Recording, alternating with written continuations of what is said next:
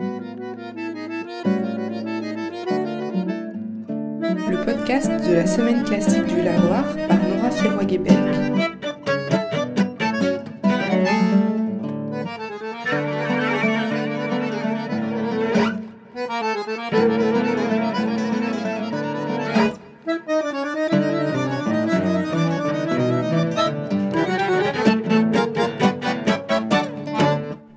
Maëlle Vilbert est violoncelliste, mais aussi physicienne, ou bien vice-versa. Lors de la troisième édition du festival au Lavoir moderne parisien, elle présentait un spectacle qui liait ces deux métiers. Maëlle a réussi à lier une discipline artistique à la science. Deux choses qui d'ordinaire semblent pour certains inconciliables. Mais moi, ça m'a mis des paillettes dans le cerveau. Avec Maëlle, on a parlé d'être avec des personnes qui vibrent de ce qu'ils font, de la musique comme démarche politique, de l'énergie du groupe et bien sûr de Papillon. Bah, bonjour Nora, je m'appelle Maëlle Wilbert, je suis euh, physicienne, donc je fais un doctorat de physique actuellement. C'est de l'optique appliquée à l'ophtalmologie clinique. Donc j'analyse des images de la cornée de l'œil humain à l'hôpital et j'essaye d'en tirer des paramètres de transparence. Voilà.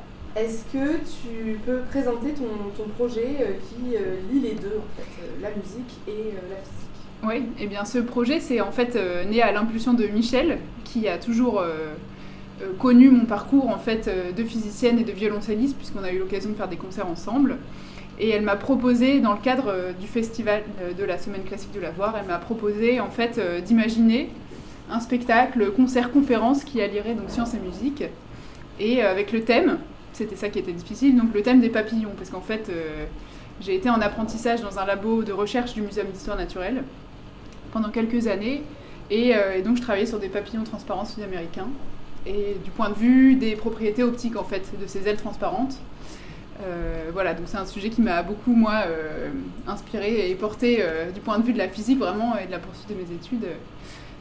et du coup, du coup voilà, Michel m'a proposé en fait d'envisager ce spectacle par le biais, le fil conducteur de ces papillons transparents. C'est ce qui se passera tout à l'heure.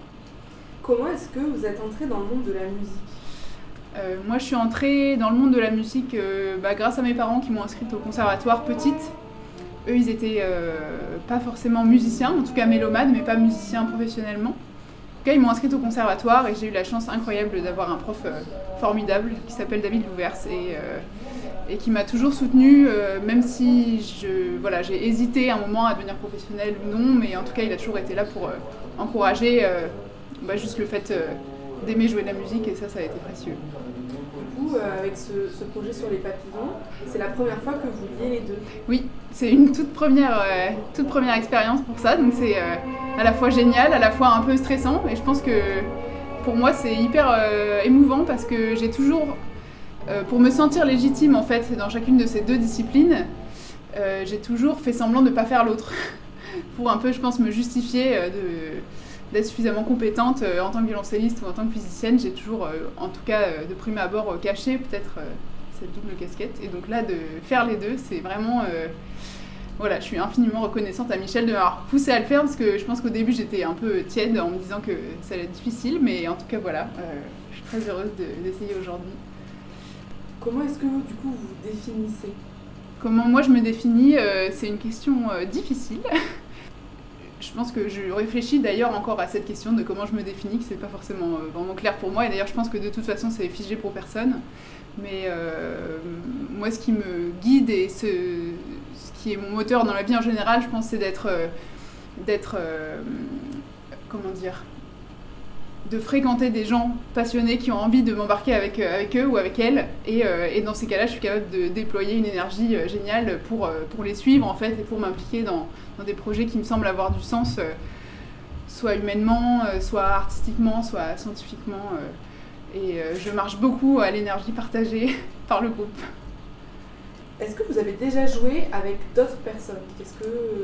Vous avez fait partie d'ensemble Ah oui, j'ai déjà beaucoup fait de concerts. En fait, il y a un moment, je m'étais vraiment posé la question de devenir violoncelliste euh, euh, professionnel.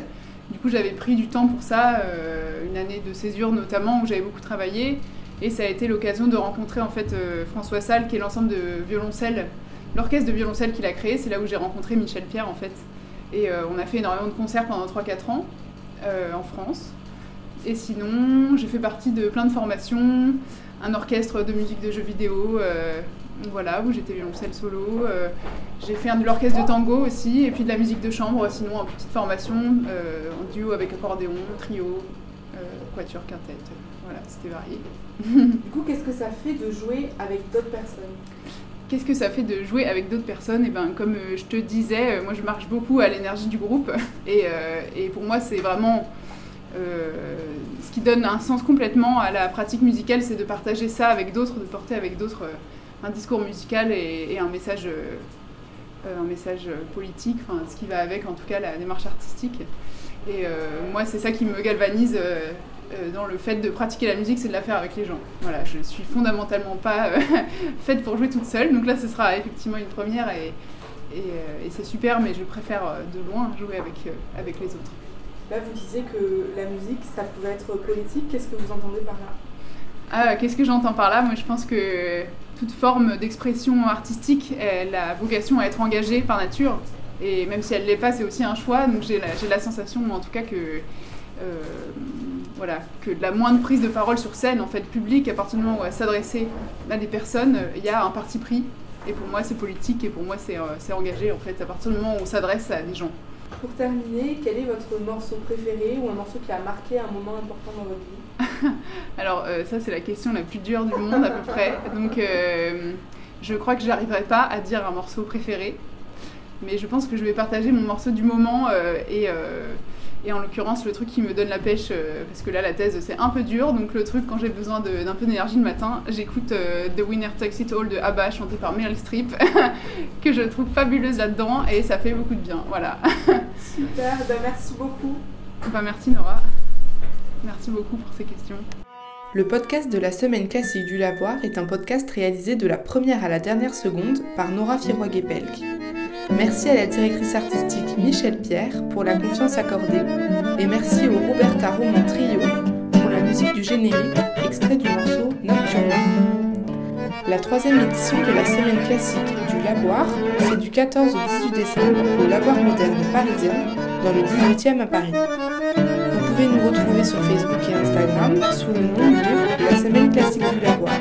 Merci.